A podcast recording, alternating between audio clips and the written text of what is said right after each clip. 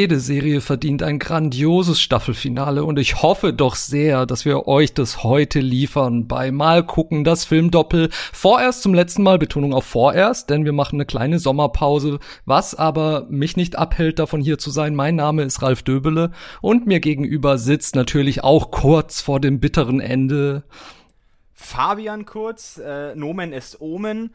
Und ich äh, freue mich darauf, euch in, mit gerade diesen zwei Filmen in die Sommerferien zu verabschieden. In Bayern geht's glaube ich gerade los, in Berlin kommen sie schon wieder tja, ist wie es ist in diesem Land, ist, ist alles, ne, hat alles seinen Sinn.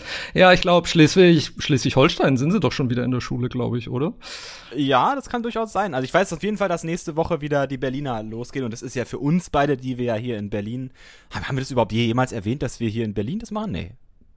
Wir machen das hier Doch, in Berlin. Victoria, das hatten wir durch Victoria gesagt. Doch, ich glaube glaub schon. Ich glaube, wir hatten ja sogar mal so ansatzweise drüber gesprochen, wo ich ungefähr äh, wohne, weil dort eine Filmszene gespielt hat.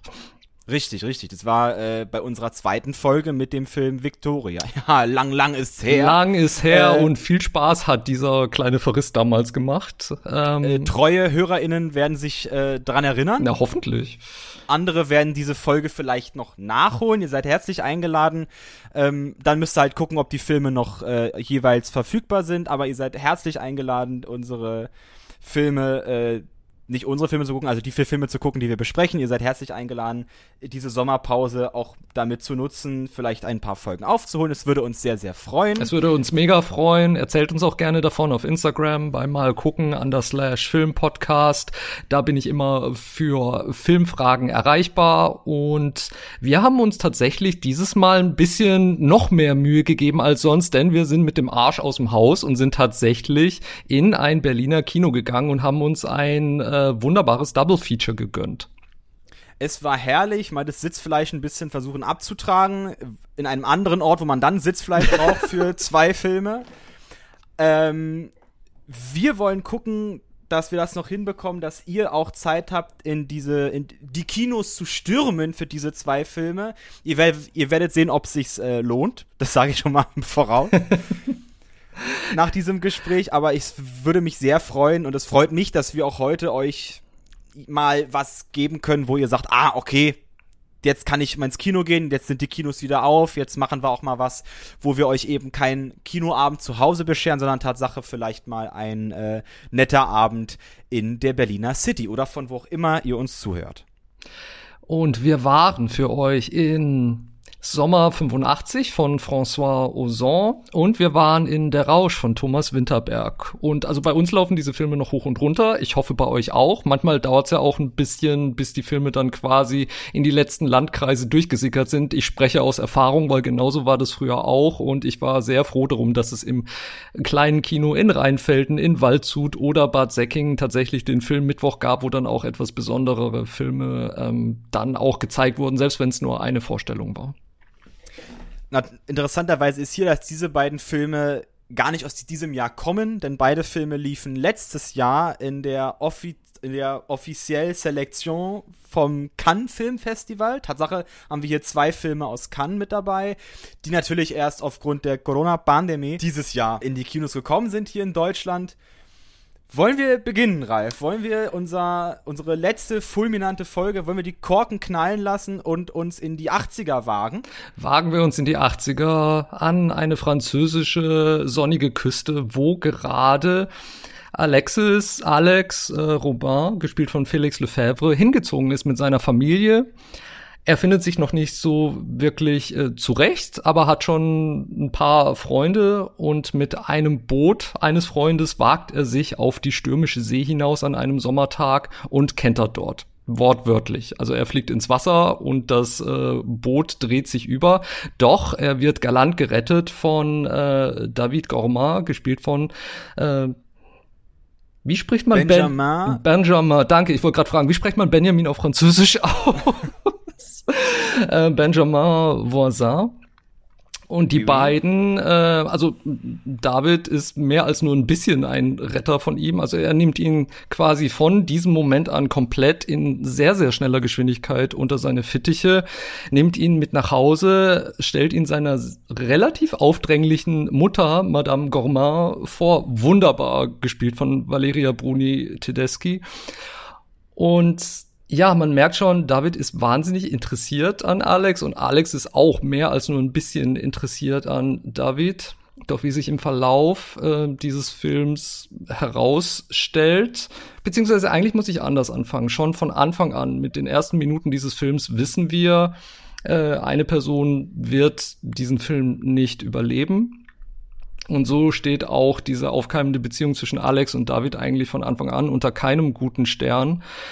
Doch die Art und Weise, wie sich das im Verlauf des Films entfaltet, ähm, ist für mich sehr, sehr oder war für mich wahnsinnig interessant. Und ich glaube, das kann man auch gar nicht erzählen, ohne dass man gleich schon mehr darüber spricht. Deshalb möchte ich hiermit jetzt schon die Diskussion eröffnen. Oh, oh. Ähm, okay. dann würde ich sagen, äh, dann würde ich jetzt einfach mal das Fleisch den Hunden vorwerfen und sagen, Au. dieser Film, dieser Film ist viel Sommer. Er ist auch sehr viel 85. Aber ganz provokativ gesagt, für mich nicht mehr. Leider.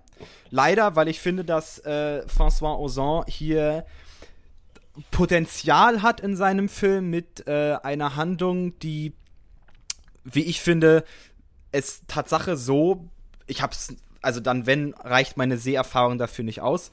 Die es Tatsache so noch nicht so oft gegeben hat. Ich habe es noch nicht so oft gesehen, weil wir hier François Ozon haben, der uns Tatsache am Anfang sagt, okay, wir haben hier eine Art von Liebesgeschichte. Diese Liebesgeschichte endet mit dem Tod für einen Charakter. Und das ist in dem Sinne neu, weil das ja ziemlich schnell Luft oder Wind aus den Segeln nehmen kann, äh, mit dem Boot, mit dem dann vielleicht dann wir als Zuschauer kentern. Und man kentert nicht, weil man gar nicht erst in hohe See, also, also auf hoher See, also in hoher See sticht. Du hast, so. ja, du hast dich nicht ins Boot genommen gefühlt. Ich habe mich nicht ins Boot genommen gefühlt, sehr gut. Ja, weil im Grunde ich schon an der Tafel gesehen habe, wo fährt dieses Schiff hin und dann gesagt habe, okay, das reicht mir. Ich fand diesen Film wahnsinnig, wahnsinnig toll. Ich war auf diesem Boot, ich habe die Segel gehisst und äh, habe mir die Sonnenbrille aufgesetzt und hatte eine wirklich, wirklich tolle Erfahrung mit diesem Film. Und ähm, also mich hat es auch nicht gestört, dass man am Anfang erfährt, dass, dass eine Figur stirbt, weil das irgendwie basierend auf anderen Filmen, die ich von François, Geso François Ozon gesehen hatte, ähm, die ja immer auch einen düsteren Touch haben, auf jeden Fall. Also gerade äh, Wheat Farm, Acht Frauen ist da auch ein sehr gutes Beispiel davon. Oberflächlich gesehen ein quietschiges Musical, aber auch von Anfang an merkt man, dass da, dass da sehr viel Düsternis mitschwingt. Ähm, das fand ich eigentlich ganz gut, weil was ich auch nicht wollte, war, war quasi einfach nur eine Art Call Me By Your Name Abklatsch. Also für mich hat dieser Film es wirklich geschafft, sich eine eigene Identität herzustellen und ähm, sich deutlich davon zu unterscheiden, weil ich denke, wahrscheinlich denken auch viele Kinozuschauer in erster Linie daran, wenn sie Sommer und 80er und schwule Liebesgeschichte hören. Und natürlich gibt's Parallelen, aber für mich äh, steht die Handlung, die sich ausbreitet und die Art und Weise, wie diese Liebe zwischen Alex und David scheitert, noch bevor jemand ins Gras beißt, ähm, wirklich sehr exemplarisch und fast schon metaphorisch für einfach Erfahrungen, die man mit erster Liebe und mit Menschen, die einfach grundlegend falsch sind für einen, machen kann oder auch für Erfahrungen, die ich gemacht habe. Deshalb habe ich mich wahnsinnig abgeholt gefühlt. Also, dass du sagst, der Film ist kein Call, Call Me By Your Name Abklatsch, klar, ja, von mir aus, aber es ist, wie ich finde, als jemanden, der Call Me By Your Name gesehen hat, mehr als nur Parallelen da also wir haben in der Ästhetik eine Parallele sehr, wie François Ozon mit Licht arbeitet, wie François Ozon mit Farbe arbeitet. Das haben wir auch in Me By Your Name. Das mögen die 80er sein, das ist ja schön und gut, aber wie er gerade die Farbpalette gestaltet, hat mich schon sehr an Call Me By Your Name erinnert. Gerade wenn man sich die beiden Cover alleine nur anguckt, wie das blau ist, wie das gelb ist, all das ist, finde ich, schon sehr ähnlich. Na gut, die Handlung ist unterschiedlich, das ist ja bei jedem Film so, das ist kein Problem. Aber wenn wir jetzt schon bei dem Beispiel Call Me By Your Name sind, dann versuche ich vielleicht mit dem Film zu argumentieren, weil viele vermutlich diesen Film gesehen haben. Ich habe das Problem, dass ich in Sommer 85 zum einen weiß, was passiert und zum anderen in ein, ich habe keine Zeit überhaupt, also es, es lotst mich keiner in das Boot, sondern ich stehe da an dieser Palette, weiß, was ich für eine Bootstour bekomme, aber da steht keiner, der sagt, oh, möchten Sie diese Bootstour nehmen? Und Call Me By Your Name nimmt mich an der Hand, führt mich durch den Film, lässt mich, lässt mich diesen Film an eigenem, am, am eigenen Leib erfahren, lässt mich an diesen, lässt mich diese Charaktere erfahren. Also dafür muss man ja auch nicht schwul sein. Ich als heterosexueller Mann kann mir natürlich ja auch schwulen Film angucken und da was fühlen. Ich meine, das hat ja nichts mit Sex Sexualität zu tun. Sondern, womit es was zu tun hat, ist, in Sommer 85 hatte ich das Gefühl, dass wir hier Charakteren begegnen, die fertig sind. Dieser Film ist fertig. Der ist, also die Charaktere entwickeln sich im Grunde, wie ich finde, nicht. Sie, sie, sie treffen aufeinander, beide sind etabliert in ihren, äh, beide sind sexuell etabliert. David hatte vermutlich schon sexuelle Erfahrungen. Von Alexis hören wir ständig, er hatte eigentlich keine. So, damit ist er etabliert, aber er führt sich auf, als wenn er schon Tausende hätte. Was ich sehr komisch fand in dieser Beziehung zueinander. Und dadurch, dass diese Charaktere eben so etabliert sind, ist es für, war es für mich als Zuschauer sehr, sehr schwer, mich an die so heranzuhängen oder mich von denen leiten zu lassen, weil ich genau wusste, was sie tun werden in manchen Momenten. Natürlich nicht immer. Also der ganz vorhersehbar ist, ist, ist natürlich kein Film. Aber ich hatte doch das Gefühl, ich weiß, was auf mich zukommt. Dadurch, dass ich natürlich auch durch François Ozons Erzähltechnik immer wusste, auch ein bisschen, was der nächste Schritt ist in der Handlung. Und das tut diesem Film nicht sonderlich zugute. Also ich kann jetzt nicht genau sagen, warum ich mich definitiv an, an die Hand genommen gefühlt habe. Also es hat wahrscheinlich auch was mit dem Hauptdarsteller zu tun. Ich fand Felix Lefebvre wahnsinnig toll. Also er war für mich wirklich eine Figur, an die ich mich sofort äh, gebunden habe. Irgendwie von den ersten Momenten an, wo er auf der Leinwand aufgetaucht ist, fand ich ihn interessant und sehenswert. Und äh, mir hat es eigentlich schon gereicht, einfach erstmal mit ihm mitzugehen und zu gucken, was passiert. Also eine größere Einladung brauchte ich eigentlich gar nicht. Und ich fand auch äh, David in seiner natürlich sehr archetypischen Art und Weise als äh, Sunny Boy, Strandboy, der irgendwie alle um den Finger wickeln kann bis zum gewissen Grad. Ähm, fand ich aber trotzdem auch interessant, weil weil er gespielt wurde auf eine Art und Weise, wo halt eben so dieses ähm, so dieses düstere Mitschwingen, wo ich auch gleich gedacht hat, um Gottes willen. Und und für mich war dann eben auch klar, dass Alex in ihm eben halt hauptsächlich etwas sieht, was er sehen möchte und nicht jemand ähm, jemand, der er tatsächlich ist. Und gerade wenn man zum ersten Mal wirklich Hals über Kopf verliebt ist oder so, oder wenn man jemandem begegnet, der einem zum ersten Mal etwas geben kann, wovon man geträumt hat und auch ein neues Freiheitsgefühl erlebt, ähm, was die, was die beiden tun oder was, was Alex über ihn tut, egal ob beim Segeln oder wenn sie in der Nacht unterwegs sind oder wenn, ähm, wenn sie zusammen auf dem Motorrad fahren, dieses blaue Bild auf dem Cover oder auf dem Poster, ähm, trotzdem schwingt eben das mit und wenn man, wenn man ähm, selbst auch schon solche Erfahrungen gemacht hat, ähm, erkennt man das wahnsinnig, wahnsinnig toll wieder und es ist so treffend. Es ist so treffend, gleichzeitig auch überspitzt und zugespitzt erzählt. Ich finde auch, die, die Farbpalette unterscheidet sich für mich sehr stark von Call Me By Your Name, das sehr viel naturalistischer und körniger war. Und ähm, hier ist es deutlich äh, bunter und auch ein bisschen deutlich klischeehafter 80er Jahre. Also das auch die Klamotten, die die Jungs tragen oder die andere Figuren tragen oder mit mit den mit den mit den Frisuren, die Art und Weise, wie äh, die Mutter auftritt oder wie später eine Freundin der beiden auftritt, Kate und so. Das ist alles für mich viel ähm, viel zugespitzter und übertriebener. Und, und da komme ich zu einem Punkt, den ich wahnsinnig toll fand an diesem Film, denn dieser Film ist eindeutig bis zu einem gewissen Grad auch Camp. Also ich würde ihm einfach sagen, er ist Camp und bedient damit natürlich auch eine, eine eindeutig ähm, wie soll ich sagen, äh, eine Art äh, schwules Gefühl für Überhöhung. Ganz kurz, was meinst du mit Camp? Camp ist ja eine Art von Kunstform, die tatsächlich äh, Sachen zuspitzt bis über den vermeintlich guten Geschmack hinaus. Also das ist etwas, das ist so etwas äh, ähm, wie wenn Cher in Mamma Mia 2 die Treppe herunterläuft und hinter ihr das Feuerwerk explodiert. Oder oder es ist ähm, keine Ahnung, wenn Madonna auftritt und ihre Tänzer als ähm, ähm, im, im Pferdedress um sie rumhüpfen und sie sie mit der Peitsche dirigiert. Also das ist so drüber, dass es wahnsinnig Spaß machen kann und das macht es dann Camp. Und ich glaube tatsächlich, dass das schwule Zuschauer oder vor allem ich als schwuler Zuschauer so etwas wahnsinnig gern mag. Also etwas, was absichtlich komplett drüber ist und zugespitzt ist. Aber François Ozon benutzt diese, diese, diese Camp-Erzählweise, um wirklich zu sehr, sehr realen für mich erlebbaren Emotionen vorzudringen und diese Reise mitzumachen auf eine sehr metaphorische Art und Weise auch. Fand ich fantastisch. Also ich finde die M Metaphern oder eine metaphorische Erzählweise mag ja da sein, ist ja schön und gut, aber sie muss funktionieren.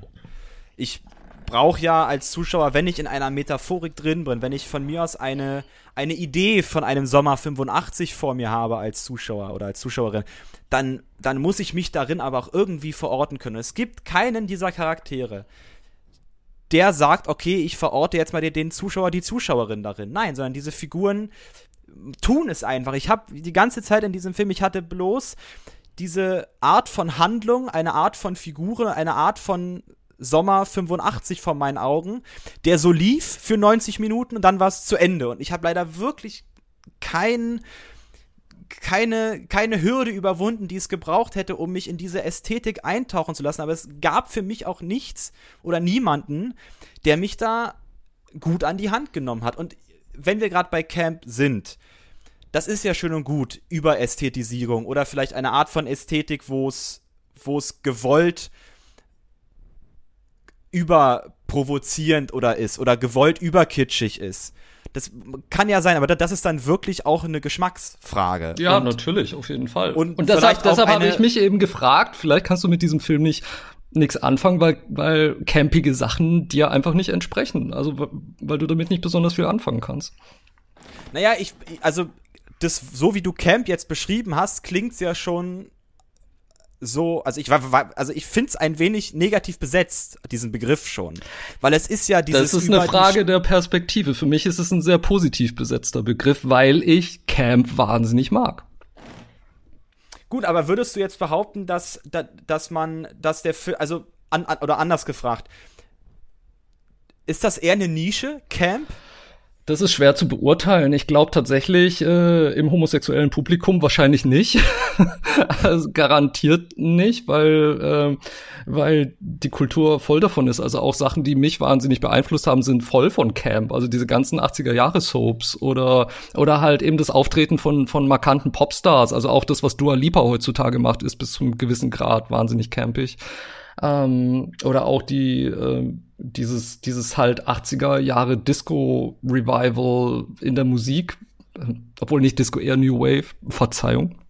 Ähm, deshalb, ich habe schon das Gefühl, dass es irgendwie auch äh, massentauglich ist. Also es gibt wirklich Beispiele, ähm, wo Camp Sachen, die vielleicht sonst als campige Nischenprodukte geendet hätten, eben massiv erfolgreich waren, gerade in den 80er Jahren, wo es was halt auch ein Jahrzehnt des Exzesses ähm, war, vor allem auch im Fernsehen. Und ähm, deshalb Vielleicht ist es inzwischen wieder viel nischiger, das kann sein. Aber ich kann tatsächlich nicht wirklich beurteilen, inwiefern, also inwiefern das tatsächlich nischig ist für ein größeres Mainstream-Publikum, weil das halt Sachen betrifft, die ich mir immer sehr absichtlich auch gesucht habe. Hm. Also im Grunde hast du ja gerade auch ein wenig durchblicken lassen, dass das überwiegend ein Film auch für eine bestimmte Zielgruppe ist, und zwar für ein eher homosexuelles Kino. Oder für, äh, für homosexuelle Zuschauerinnen und Zuschauer. Bin ich nicht überzeugt davon, weil ich denke, dass, dass dieses, äh, dieses Thema man Man ist verliebt, man findet jemanden, man hängt seine Hoffnungen an, an jemanden und sieht nur die Person, die man sehen will, mit allen furchtbaren Konsequenzen, die daraus entstehen. Und dass man den dann halt tatsächlich mehr oder weniger im übertragenen Sinne auch beerdigen muss, um wieder von ihm loszukommen. Ähm, das ist eine Erfahrung, die ich schon gemacht habe und es ist auch eine Erfahrung, die, die auch Freundinnen von mir schon gemacht haben. Deshalb Nee, glaube ich in dem Fall tatsächlich nicht. Ich glaube, dass diese Camp-Ästhetik oder halt die wirkliche ähm, ja, es ist schwierig, irgendwie da die Handlung von den transportierten Emotionen zu trennen, irgendwie ich glaube schon, dass de, das Fortschreiten der Handlung hier auch sehr campy ist mit den, mit den Sachen, die passieren. Also ich, ich möchte da gar nicht zu viel spoilern, aber eben Alex muss sich für eine sehr ungewöhnliche Situation auch mal in Frauenklamotten begeben oder, oder es gibt eine sehr entscheidende Szene am Schluss, die, die nüchtern betrachtet total drüber sein könnte für mich, aber in diesem Gesamtkontext ähm, wahnsinnig, wahnsinnig gut funktioniert hat. Deshalb, ähm, ja, schwierig. Ich glaub's nicht, aber dich hat er ja offensichtlich nicht erreicht.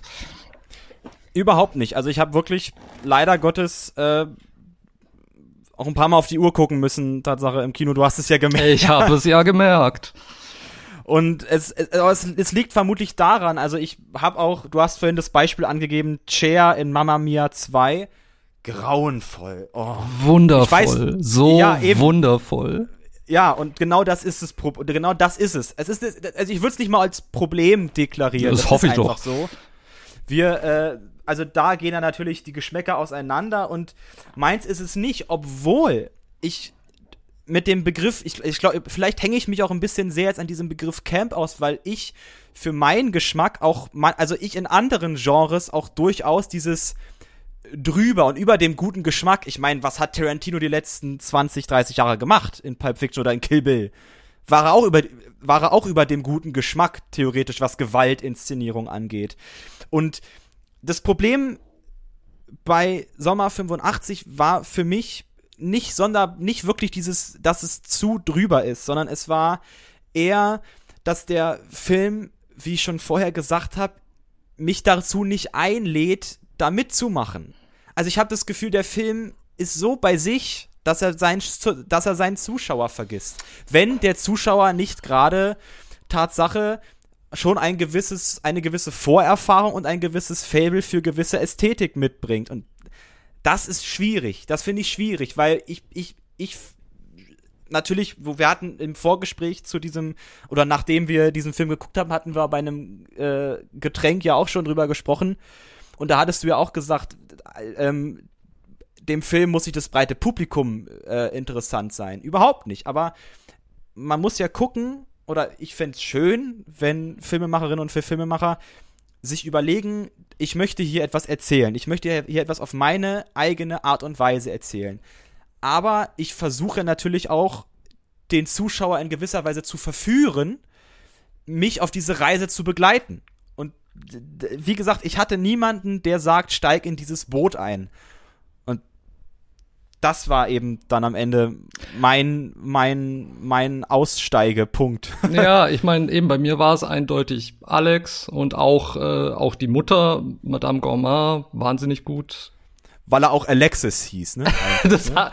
Nicht nur deshalb, aber vielleicht auch deshalb. Ähm, natürlich ein sehr, sehr wichtiger Name für die Popkultur der 80er Jahre. Ähm, aber wenn, wenn du das sagst, also ich verstehe abstrakt theoretisch, was du meinst, aber dann muss ich auch sagen, ähm, es gibt doch so viele Filme, mit denen man kämpft, also mit denen man auch ein bisschen kämpfen muss, weil man, weil man eben nicht, ähm, nicht so leicht abgeholt wird. Also für mich, äh, ähm, ich musste auch wieder an, an unsere, unsere Peter Greenaway-Folge denken, wo ich auch als Zuschauer teilweise da saß und gedacht habe, das läuft hier einfach nur von mir ab und ähm, ich werde mit, mit, mit Dialogen re regelrecht zugemüllt über Leute, an die ich mich überhaupt nicht mehr erinnern kann. Und so schlimm ist es in diesem Fall ja auf keinen Fall. Wag es ja nicht ja, für, die, für diese Argumentation. Leid, aber, ja, du, hast es, du hast diese Büchse selbst geöffnet, weil was du beschreibst, ja, ist, nee, genau, du hast, ist genau das, was, was ich da erlebt äh, habe bei, äh, bei unserem lieben Komplott. Also du hast, du hast, du hast, du hast vollkommen recht. Und ja, im Grunde ist es vielleicht das, was man, hm, das ist, es ist immer leicht zu sagen, natürlich jetzt auch Selbstkritik von mir, der Film hat mich nicht abgeholt, deswegen ist er nicht gut. Das ist ja immer leicht zu sagen, ne? Er hat mich nicht mitgenommen, ich habe bloß, äh, ich habe nichts geguckt, ich habe nur da gesessen und der, der Leinwand beim Flimmern zugeschaut. Dann versuche ich vielleicht meine, meine Meinung hiergehend noch zu begründen, dass ich durchaus den Film in seiner Ästhetik wahrgenommen habe. Lass mich so weit mit dir gehen. Also ich habe gemerkt, okay, dieser Film ist drüber, dieser Film ist eine Metaphorik, dieser Film will Gefühle zeigen. All das, das mag ja funktionieren in seiner Geschlossenheit, in seiner, in, se in seiner als Sommer 85 metaphorischen Idee von einem Sommer 85, von mir aus.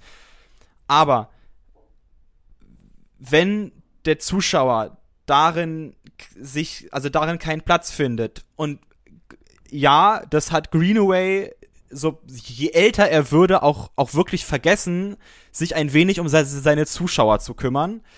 Ähm, da ist es schwer anzuknüpfen, wenn man nicht gerade vielleicht in meinem Fall bei Greenaway einfach ein Fan ist oder jetzt in deinem Fall bei Sommer 85 mit dieser Ästhetik aufgewachsen ist, sie für sich erklärt hat, sie einfach liebt, weil man eben dieses, dieses Flair mag, dieses Drumherum und ich will ja auch, also wir hatten ja auch im Gespräch auch so ein bisschen ähm, dein Vorwurf an mich, ich mag die 80er nicht. Äh, Greenaway selber ist äh, in den 80ern Tatsache auch äh, ja, das war, das war schon nicht fair, weil es gibt ja auch nicht nur die 80er. Die 80er ist ja trotz allem, trotz die, der Art und Weise, wie, wie äh, dieses Jahrzehnt inzwischen transportiert wird und, und äh, wieder auf, äh, also wieder auf was ist das Wort? Wie, wieder auferstanden wird von Leuten, ja. also auch durch Produktionen wie Stranger Things oder oder so. Durchaus, ja. Ähm, wird es natürlich auch alles sehr vereinheitlicht. Und natürlich habe ich bei den 80ern ein bestimmtes Bild wahrscheinlich in allererster Linie vor Augen. Dabei sind die 80er so viel mannigfaltiger, auch was, äh, was Ästhetik und Erleben betrifft. Das hat man auch bei The Firm gemerkt, finde ich, zum Beispiel ne, bei unserem, bei unserem Hooligan-Film aus den 80ern. Sehr ähm, düster und naturalistisch und unheimlich auch. Und das, ähm, das ist auch ein wichtiger Teil der 80er, der wahrscheinlich oft auch vergessen wird. Das stimmt schon. American Psycho als, äh, als Produkt der 80er, würde ich sagen. Der aber auch Camp ist, finde ich schon. Ja, aber komischerweise da auf einer, auf einer gewaltästhetischen Art und Weise. Also die Frage auch an der Stelle ist, warum, warum tun, oh, das ist glaube ich eine gute Frage. Warum tun, warum tun wir, mit wir meine ich jetzt auch so eine gewisse Art von Allgemeinheit in der Bevölkerung, das bin jetzt nicht nur ich, aber es gibt viele, die den Begriff Kitsch ja immer dann anwenden, wenn sowas wie Liebe überinterpretiert das ist ein guter Punkt, ja. definiert wird. Und wenn es um Gewalt geht, sitzen wir da, lecken uns die Finger und sagen, oh, das finde ich geil. Ja, weil es vielleicht so. weniger, manchmal weniger erfordert, ins eigene Innere zu blicken. Also da, oder halt eher so die, ähm, manchmal ist ja Gewalt auch so drüber, dass es auch in Richtung Humor geht. Also das ist bei American Psycho so, das ist bei Tarantino oft so. Ähm, dass es einen auch zum Lachen bringt, weil man angenehm fassungslos da sitzt äh, vor dem, was man da sieht. Aber ich, ähm, ich habe diese Erfahrung auch schon gemacht mit Leuten, mit denen ich ins Kino gegangen bin, dass ich in, in einer wirklich äh, sehr, sehr emotionalen Szene total drin war und dann, und dann währenddessen gesagt wurde, ach, ist das kitschig, ach, ist das kitschig. Also da war dann auch so, man hat sich gar nicht getraut, in dem Moment drin zu sein oder man konnte nicht drin sein. Und das ist mir auch schon öfter begegnet und das ist etwas, was ich eigentlich gar nicht habe. Also ich mag halt auch wahnsinnig viele Sachen, die, glaube ich, von vielen anderen Menschen als unglaublich kitschig abgetan werden würden. Ich meine, ich war bei 15 Celine Dion Konzerten. Was soll man da noch sagen? Ja, aber ich, also ich, ich, ah, ich, ich finde es immer so schwierig, weil jetzt, weil jetzt man dich so in gewisser Weise jetzt in so einer, in so, so einer du bist mir gerade in diesem Gespräch ein wenig an die so in die so, so, an die Wand gestellt, was ich gar nicht will, weil ich weil ich das weil ich ja selber auch manchmal Kitsch gut finde. Nur also dieser Film Sommer 85 ist im Grunde jetzt in diesem Gespräch, wie ich merke, ein gutes Beispiel dafür, um Tatsache das Thema Kitsch vielleicht sich mal wirklich vorzunehmen. Weil ich kenne mich selbst, ich meine Asterix bei den Olympischen Spielen, was wir vor zwei, äh, äh, äh, vor zwei Wochen hatten, da gibt's auch unglaublich kitschige Momente wie sie da vom Balkon runterfällt und ach und alles ach und alles hm, und Romeo und Julia und ah oh, und hier und da. Oder ähm, ja, die Filme Filme der 80er, äh, ein E.T. oder sonst sowas. Ja, Solche E.T. ist, glaube ich, auch ein gutes Beispiel dafür, sicher. da- Wo man auch sagt, oh, irgendwo ist es auch Kitsch oder sowas wie Hook oder so. Gut, das ist 90er. Aber es gibt genügend Beispiele dafür, wo man dann doch, wo ich dann auch sage, ach komm, ist es schön, ne, halt die Klappe, lass mich's gucken. Genau, So, und genau so. Und hier sitze ich jetzt da und bin komplett unberührt. Ob, ob, also ich will dieses, ich, also ich ich will's nicht nicht trennen in Leute, die Kitsch mögen und Leute, die keinen Nee, Kitsch ich glaube, mögen, das, das wäre auch zu einfach. Ich glaube, es ist tatsächlich eine Kombination in diesem Fall von äh, was drüber ist, was was äh, was sehr zugespitzt ist, auch auf eine sehr äh, auf eine Art und Weise, die auch so der Erzählweise von 80er Jahre Soaps teilweise entspricht, finde ich schon. Ähm, und da sind wir wieder bei Alexis. Ähm, Alexis Morel, Carrington Colby Dexter Rowan, verkörpert von Joan Collins, in der Denver Clan für alle Hörerinnen und Hörer, die noch nicht mit der Dame Bekanntschaft gemacht haben. ich habe es übrigens auch nicht gemacht und ich weiß nicht, ob ich es will. Ja, sie, sie können, sie kann sehr schwierig sein, sagen wir es so. so schwierig wie Sommer 85 für mich war, für meinen Kollegen Ralf natürlich eine Eine schöne wahnsinnig schöne Erfahrung, eine Entdeckung. Ich könnte mir auch vorstellen, vielleicht noch mal reinzugehen, irgendwie mit ein bisschen Abstand. Mal gucken, wenn er in ein, zwei Monaten noch mal läuft. Vielleicht gehe ich noch mal rein. Das mache ich manchmal ganz gerne. Gerade wenn ich so ein bisschen verträumt irgendwo rauskomme, dann ähm, gucke ich gerne beim zweiten Mal noch mal ein bisschen genauer hin. Und das war ein, war hier so. Äh, scheut euch nicht, wagt das Experiment und dann äh, könnt ihr hinterher sagen, wen von uns beiden ihr lieber habt. Das möchte ich auch gerne wissen. Deswegen geht ins Kino, ist hier der Ausruf. Ich, ich, ich war so kurz davor. Äh, mit meinen Fingern zeige ich gerade einen kleinen Abstand. äh, war ich so kurz davor. Nein, weil ich meine, äh, äh, dich zu fragen, wo gibt's diesen Film? In den Kinos, in denen er läuft, ihr Lieben, in den Kinos in eurer Nähe. Fragt nach, guckt nach, ob es diesen Film dort gibt. Aber falls ihr tatsächlich äh, euch gar nicht mehr aus der Wohnung traut, es gibt ihn in Frankreich tatsächlich auch schon auf Blu-ray mit englischen Untertiteln. Nur das noch äh, als als Zusatz. Aber eben durch die ganze äh, Pandemie hat sich das alles verzögert und deshalb arbeitet François Ozon inzwischen auch schon wieder an seinem nächsten Film.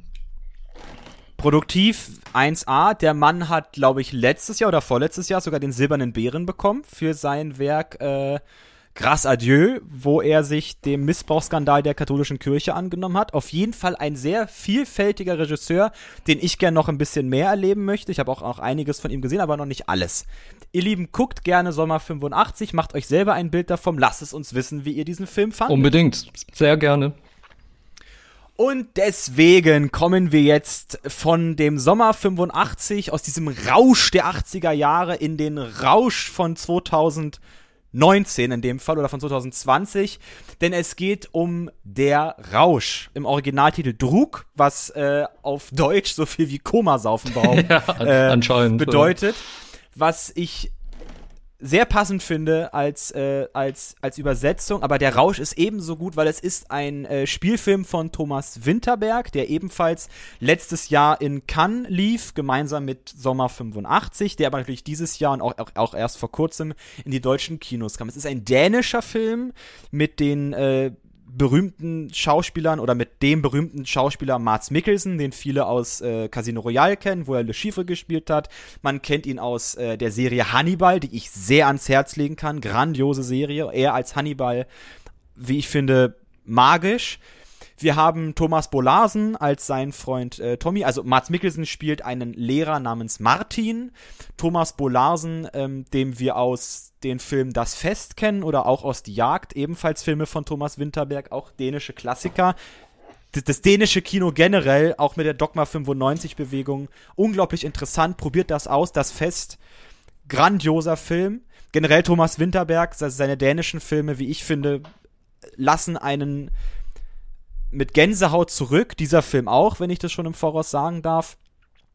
Ebenso haben wir, ähm, also Thomas Bolarsen als Tommy, einen Sportlehrer, also einen Kollege von Martin. Wir haben dann auch einen, ähm, noch einen anderen Lehrerkollegen Nikolai, gespielt von Magnus Milang und Lars Rante spielt den Musiklehrer Peter. Und diese vier Mit-50er Männer merken so ein bisschen, dass ihr Leben eigentlich ziemlich äh, langweilig ist. Also ein, in einen ziemlichen Trott, in ein ziemliches Hamsterrad verfallen ist und sie ihren ähm, Lehreralltag fristen und Tatsache Martin von der Schulrektorin in seine Klasse geholt hat und nicht er mit seinen Schülern ein Gespräch führen muss, sondern die Schüler mit ihm, weil sie ihm sagen, wir haben das Gefühl, es interessiert sie nicht, dass wir unseren Abschluss gut machen. Sie machen hier, also sie kommen hier rein, lustlos. Also, in, also das, was manche Lehrer von ihren Schülern behaupten, behaupten hier die Schüler von Martin. Also so weit ist es schon gekommen. Und bei einem netten Abend, wo Nikolai seinen 40. Geburtstag feiert. Aber habe ich nicht gerade gesagt, die sind alle mit 50er? Sie sind alle zwischen 40 und 50, sagen wir es mal so. Und äh, dort, während sie am Alkohol trinken sind und Martin erstmal ablehnt, weil er sagt, nee, ich, ich muss nach Hause fahren, spricht Nikolai an, dass es eine, jetzt im Nachhinein muss ich dazu erwähnen, eine nicht wissenschaftlich belegte These gibt eines ähm, Psychiaters, eines norwegischen Psychiaters namens Finn Skaderud. Ich habe es jetzt einfach mal so versucht. Klingt, äh, klingt nicht Finn, so schlecht. Dankeschön. Namens Finn Skaderud, der gesagt hat, dass alle Menschen mit 0,5 Promille Blutalkohol zu wenig auf die Welt kommen. Das heißt, für ein jetzt in Anführungszeichen richtiges Leben, biologisch richtiges Leben, bräuchte man, müssten wir als Menschen einen Alkoholpegel von 0,5 Promille uns halt dazu antrinken, um wirklich die, das Nonplusultra zu haben. Und das finden die vier Männer erstmal ziemlich witzig, bis sie dann entscheiden, okay, dieses Experiment nehmen wir an. Und dann nimmt Tatsache nehmen die Dinge ihren Lauf. Also sie versuchen, sie machen, sie nehmen, sie nehmen das für sich als wissenschaftliches Experiment. Sie machen das zuerst in der ersten Stufe, wo sie sagen, okay, wir trinken von, ich glaube, von morgens, wenn sie aufstehen, bis abends 8 Uhr so viel, dass die konstant, also sie messen sich auch immer mit einem äh, Alkoholmessgerät, mit diesem Reinpusting, was man äh, von der, der ein oder anderen Polizeikontrolle kennt, messen sie ihren Blutalkohol oder ihren Alkoholgehalt und merken, das funktioniert eigentlich ganz gut. Aber natürlich ist Alkohol eine schwierige Angelegenheit und natürlich, je mehr man davon konsumiert, funktioniert das überhaupt nicht mehr. Und diese vier Männer merken natürlich, dass ihre sozialen Folgen und ähm, auch ihre psychischen Folgen, ihre, ihre gesundheitlichen Folgen sehr darunter irgendwann anfangen zu leiden im Verlauf des Films. Und dieser Rauschzustand, den dieser Film geben möchte, ist, und jetzt gehe ich weg von der Handlung hinüber zur Interpretationsebene, ist, wie ich finde, ein unglaublich interessanter Ausdruck dafür, eine Form von Midlife Crisis versuchen, da, da hinauszubrechen, weil es aus diesem Trott nichts anderes gibt als einen, als eine Ekstase, die erreicht, die, die versucht wird, zu erreichen.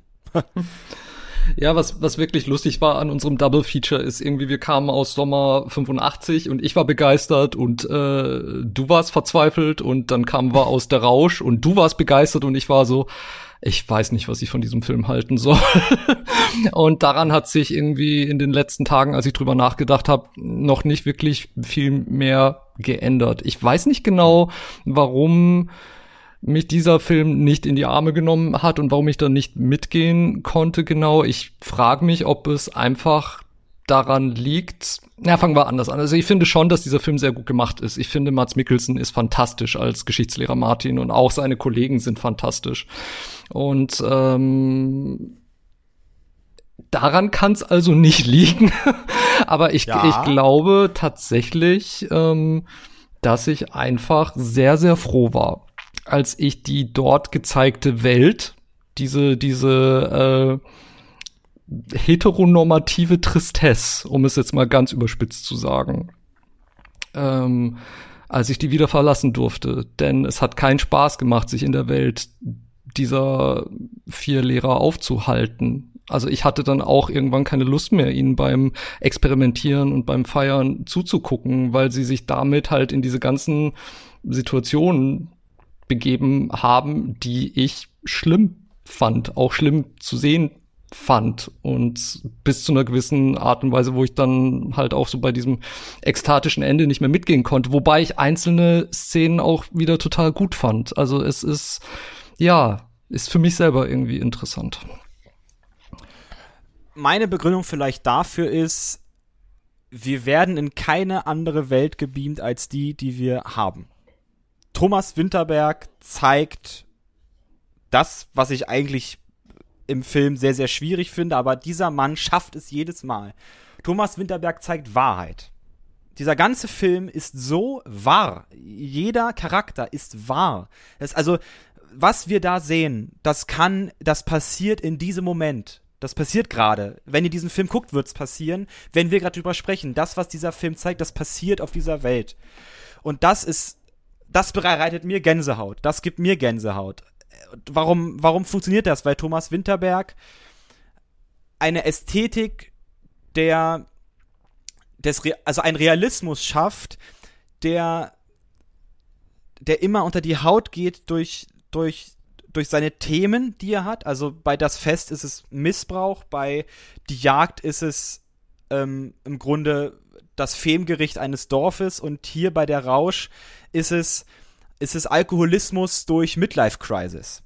Und diese Themen sind universell. Diese Themen gibt's auf der ganzen Welt, überall. Und ähm, es ist immer einfach, diese Themen einfach sich anzunehmen. Aber Thomas Winterberg macht das auf eine sehr realistische Art und Weise. Und das lässt mich diese Filme, alle seine Filme, immer begeistert erfahren, weil ich dann einen Spiegel vorgehalten bekomme oder es nicht mal ein Spiegel ist. Ich sehe da Wahrheit. Also ich sehe keine, also er, er verfremdet nirgendwo was. Selbst wenn er Musik spielt, ist diese Musik nie irgendwie ähm, außerhalb des Bildes, also nie, also nicht, also, also das, was wir extra diegetisch nennen. Also die Musik liegt nie über, also ist nie außerhalb dessen, was in der Handlung passiert, was im Bild passiert, sondern sie ist immer da. Also alles, was in diesem Film passiert, passiert in dieser Welt. Es ist also nicht, ich meine damit, dass jetzt kein Soundtrack einfach drü drüber gelegt ist, während da zwei Leute miteinander schlafen im Zelt, sondern da hören wir dann wirklich die Akustik des Waldes, dieses Sees, all, alles drumherum. Wir hören in dieser ähm, Schulklasse, wenn ähm, Peter mit seinen äh, Schülern ein äh, Volkslied singt, dann, dann, dann hören wir jede Stimme dieser Schüler, die da, ob sie nun gu gut ist oder schlecht, aber wir hören diese Stimmen. Wir sind nah an ihnen dran und das ist, das ist Wahrheit. Und das Thema, was mir dieser Film zeigt, ist Wahrheit. Ich kann das komplett nachvollziehen, was du sagst. Also ich sehe diese, diese Wahrheit tatsächlich auch vor allem in den Figuren und wie sie gezeichnet sind. Und äh, die sind mir auch nicht unsympathisch.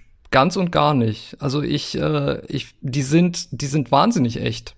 Das ist gar keine Frage. Ähm, ich frage mich auch, also ich, ich würde von mir auch behaupten, dass ich jemand bin, der, der Interesse hat an schwierigen Themen und Interesse daran hat, in diese Abgründe zu blicken.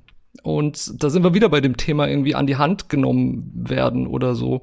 Vielleicht ist ist das bei mir genau das gleiche Problem. Irgendwie, dass ich mich eben auch nicht an die Hand genommen gefühlt habe hier. Denn einfach nur ein, also, vielleicht war mir das tatsächlich zu realistisch. Also vielleicht waren, waren diese, diese Alkohol, Exzesse und die Art und Weise, wie sie brillant gespielt sind, aber letztendlich eben auch eine Verkörperung dessen sind, wie unglücklich sie in ihrer, in ihrer Situation gerade sind. Vielleicht war mir das tatsächlich einfach zu viel und mir war es dann, glaube ich, auch zu viel, wie ähm, die Partystimmung halt dann immer intensiver wurde und dann auch noch in einem wahnsinnigen Crescendo endet. Also vielleicht ist es so simpel wie, ich möchte nicht unbedingt Alkoholismus auf diese Art und Weise porträtiert sehen. Aber warum, also daran anknüpfend, meine Frage sehr, sehr subtil gefragt, warum nicht? Also was daran fandest du, weil ich meine, es, es, gibt ja auch andere Filme, mit, wo Alkoholismus thematisiert wird, das verlorene Wochenende zum Beispiel von. Grandioser von, Film. Von Billy Wilder. Ja, aber äh, guck mal, dann was macht der anders als äh, der Rausch? Weil hier geht's auch um, um, um wirklich gefährlichen Alkoholismus. Ich glaube, das, das verlorene Wochenende hat mich auch ein bisschen näher an die Hauptfigur rankommen lassen. Und es war vielleicht auch alleine dadurch, dass es eben ein 40er-Jahre-Film ist und dass noch Jane Wyman mitspielt, die ich wahnsinnig verehre, ähm, dass ich da auch mehr so Ankerpunkte hatte. Also es war, es ist ja fast auch, geht auch in die Film-Noir-Richtung etwas, was ich ästhetisch auch sehr schön finde. Und ich glaube, dass ich eben die gezeigte Welt einfach nicht, ich wollte da nicht bleiben. Ich wollte aus dieser Welt gleich weg. So wie sie, weil's, weil sie auch, weil's un, bitte? Weil's unsere Welt ist, weil's unsere Welt ist. Bin ich nicht überzeugt davon, denn ähm, es, es gibt ja, es, ich weiß nicht, ich ringe jetzt so ein bisschen mit äh, Beispielen, wo ich zeigen könnte, okay, das ist ein reales Problem, das wird äh, aufgezeigt und durchexerziert. Keine Ahnung, Kramer gegen Kramer, großartiges Scheidungsdrama mit mit Meryl Streep irgendwie. Leider nicht gesehen. Auch sehr ähm, sehr naturalistisch. Manche würden auch sagen dröge, aber trotzdem äh, trotzdem war das für mich kein Problem oder auch so etwas wie wie ähm, ähm, so etwas wie Derek oder so, wobei man da die Sprache als verfremdendes Mittel hat, aber auch sehr, sehr steife und spießige deutsche Gesellschaft, äh, wo dann aber eben auf sehr exemplarische Weise auch durch Sprache gezeigt wird, wo denn das Problem liegt irgendwie. Und hier hat man, ähm, das Problem ist sehr offensichtlich und dieser Film vermittelt für mich eine grandiose Hoffnungslosigkeit. Also ich fand es wirklich einfach zu deprimierend, glaube ich. Aber was dann mit dem, aber, aber, aber was dann mit dem Ende, Ralf? Das Ende war für mich, das Ende war für mich alles andere als hoffnungsvoll. Ich saß da und ich wäre in diese Leinwand am liebsten hineingesprungen. Ich hätte mich diesem Rausch so hingeben können, die damals, weil ich Mats Mikkelsen oder auch, äh, also dieser Film bleibt schon, wie ich finde, ziemlich nah an Mats Mikkelsen dran. Er ist Tatsache unsere Hauptfigur. Ja, auf wir jeden haben noch Fall. seine anderen, wir haben seine anderen drei Freunde, aber es geht im Grunde eher um Mats Mikkelsen als Martin, als seine ähm, und als seinen Werdegang und auch als und auch um seinen Verlust, den er ähm, ähm, erleidet auf, auf vielen Ebenen, um den Verlust, den er erleidet.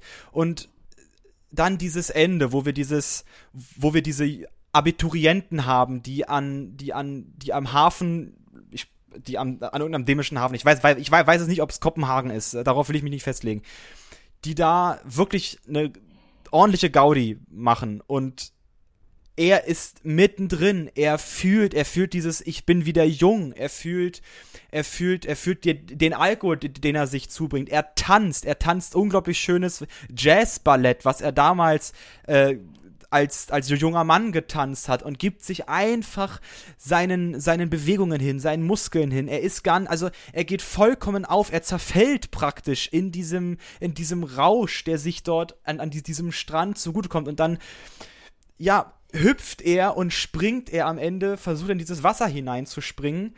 Und als ich diese Szene gesehen habe, ich, ich hatte Gänsehaut, weil ich einfach diesen, diese Menschen, diese Martin so nachfühlen konnte, weil ich ihn so verstanden habe in seinem Verlust, in seiner Trauer, aber ihn auch verstanden habe, dass es für ihn keinen anderen Ausweg mehr gibt als dieser Rauszustand. Auch für seine Kollegen gibt's den oder für seine Freunde gibt's den nicht mehr, weil diese Welt, in der wir uns befinden, mag jetzt vielleicht ein bisschen fatalistisch sein, aber die ist nun mal ziemlich öde, wenn wir das Leben führen, was man sozusagen gutbürgerlich nennt. Ja, also vielleicht, vielleicht geht's ist dann einfach die Lösung, genau so ein Leben nicht zu führen. Oder zumindest, wenn man es führt, es eben so anzureichern, dass es nie bis zu diesem Punkt kommen kann. Das sei dahingestellt. Aber Tatsache ist, ich, ich fand diese berauschende Szene am Schluss, das war so, da saß ich da und hab gedacht so, ja, okay, natürlich, jetzt springt er in den Abgrund, mehr oder weniger. Aber es war wirklich,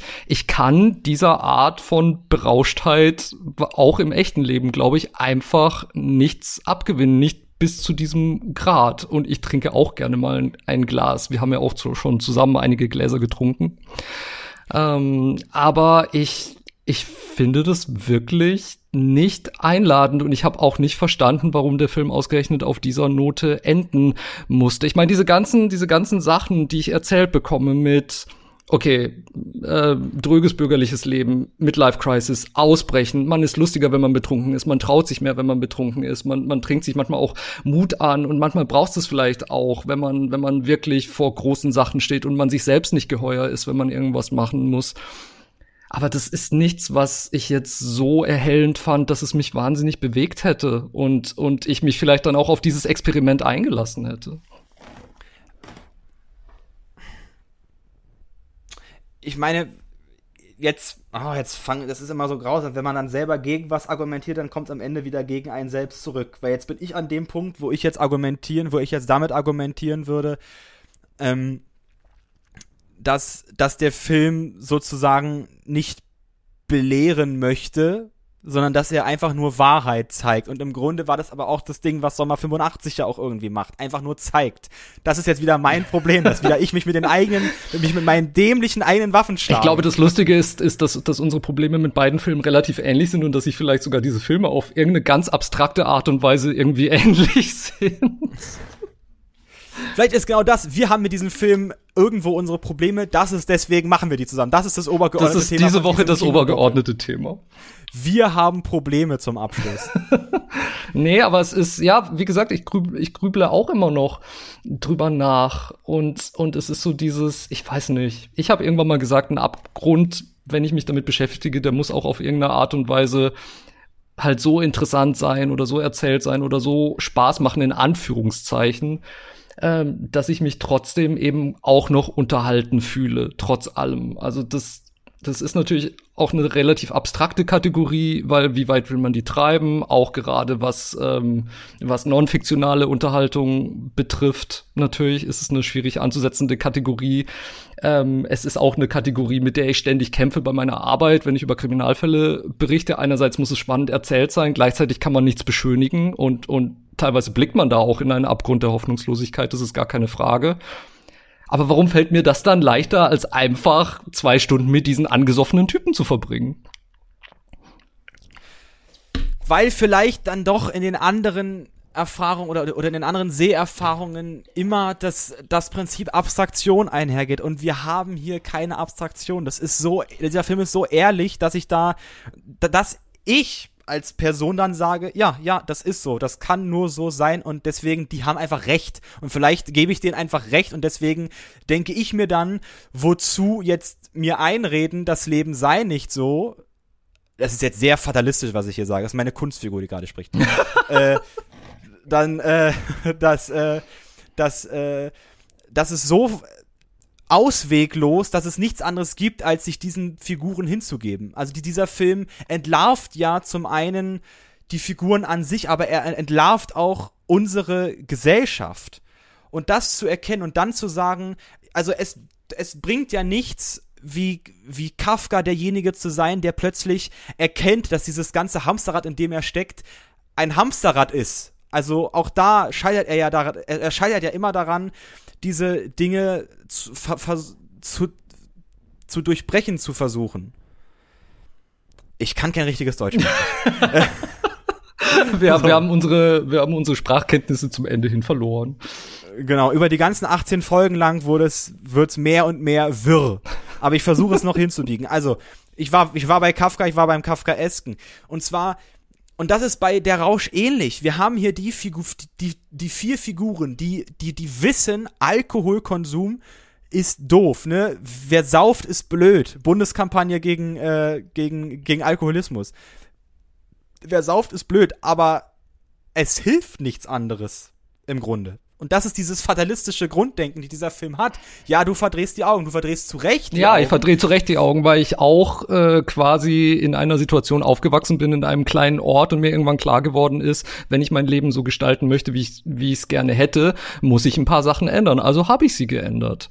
Und aber das können die wenigsten. Das können die wenigsten, weil nämlich in diesem, ich meine, wir haben mit Martin einen, einen begabten und begnadeten Jazztänzer. Wer weiß, was aus ihm geworden wäre, hätte er das weitergeführt. Nein, er wurde durch die gesellschaftlichen Zwänge anscheinend dazu gebracht, in einem mit seiner Ehefrau zu leben, zwei Kinder zu zeugen, mit denen ein, ähm, eine ähm, mittelständische Familie zu haben. Ich meine, ihm geht's ja auch nicht schlecht. Er lebt in einem Haus, er ist Lehrer, er verdient kein schlechtes Gehalt, er hat gute Freunde, er kann gute Anzüge tragen, ähm, teilweise. Also da ist immer die Frage, wie legt man das aus? Und Thomas Winterberg de demaskiert eben diese. Und jetzt fällt es mir wieder ein. Ich hatte vorgestern, als wir über diesen, als wir diesen Film geguckt haben, und danach habe ich zu dir gesagt, es ist diese, es ist dieses immer, diese immer währende Wiederkehr des Gleichen. Ich glaube, so heißt es. Immer währende Wiederkehr des Gleichen.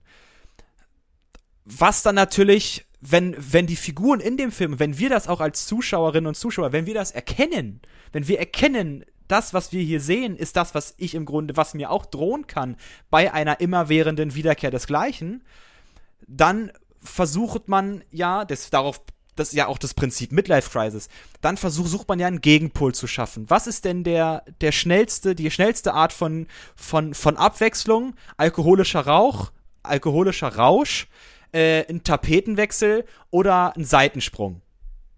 Ich würde, also ich habe ich, ich hab jetzt die, diese drei Optionen, die mir da jetzt gerade so spontan einfallen würden.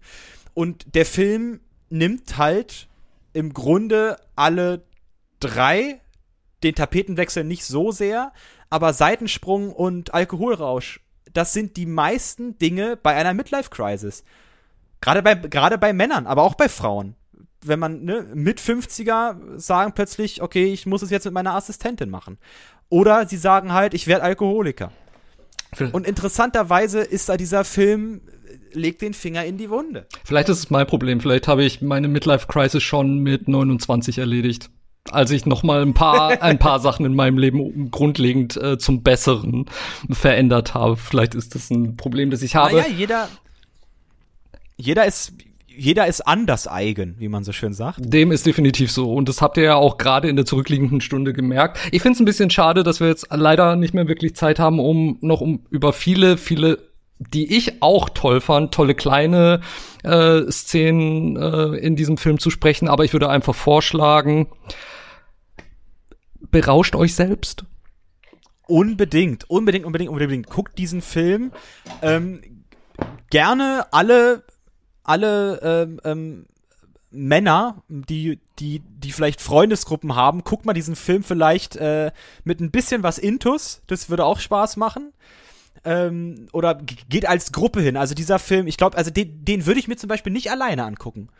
Also ich, ich, ich weiß nicht, ich habe auch drauf gepocht, dass ich den mit jemandem zusammen gucke und danke, dass du dann dich erbarmt hast, den Film den mit mir zu gern. gucken. Ähm, weil ich glaube, dieser Film funktioniert in einer Gruppendynamik, weil dieser Film selber auch Gruppendynamik beschreibt. Als letzten Teaser dafür, wie ihr diesen Film wahrnehmen könnt, wenn ihr ihn denn guckt, was ich sehr empfehlen kann. Gucken könnt ihr ihn natürlich in äh, den Kinos, wie auch bei Sommer 85, in denen ihr euch zu Hause fühlt. Ihr müsst gucken, ob's, ob, ob er da läuft. Bei der Rausch habt ihr Tatsache ähm, vielleicht mehr Glück als Sommer 85. Bei Sommer 85 habe ich gesehen, der ist schon seit 1. Juli in den Kinos. Genau, da könnte es vielleicht ein bisschen schwieriger werden, aber guckt trotzdem einfach mal nach. Folgt meiner Empfehlung, äh, folgt Fabians Empfehlung und schreibt uns, wie es war. Unbedingt, unbedingt, unbedingt. Ach, so in diesem berauschenden Zustand unserer ähm, 18-folgigen Gespräche verneige ich mich zum einen vor meinem wunderbaren Partner.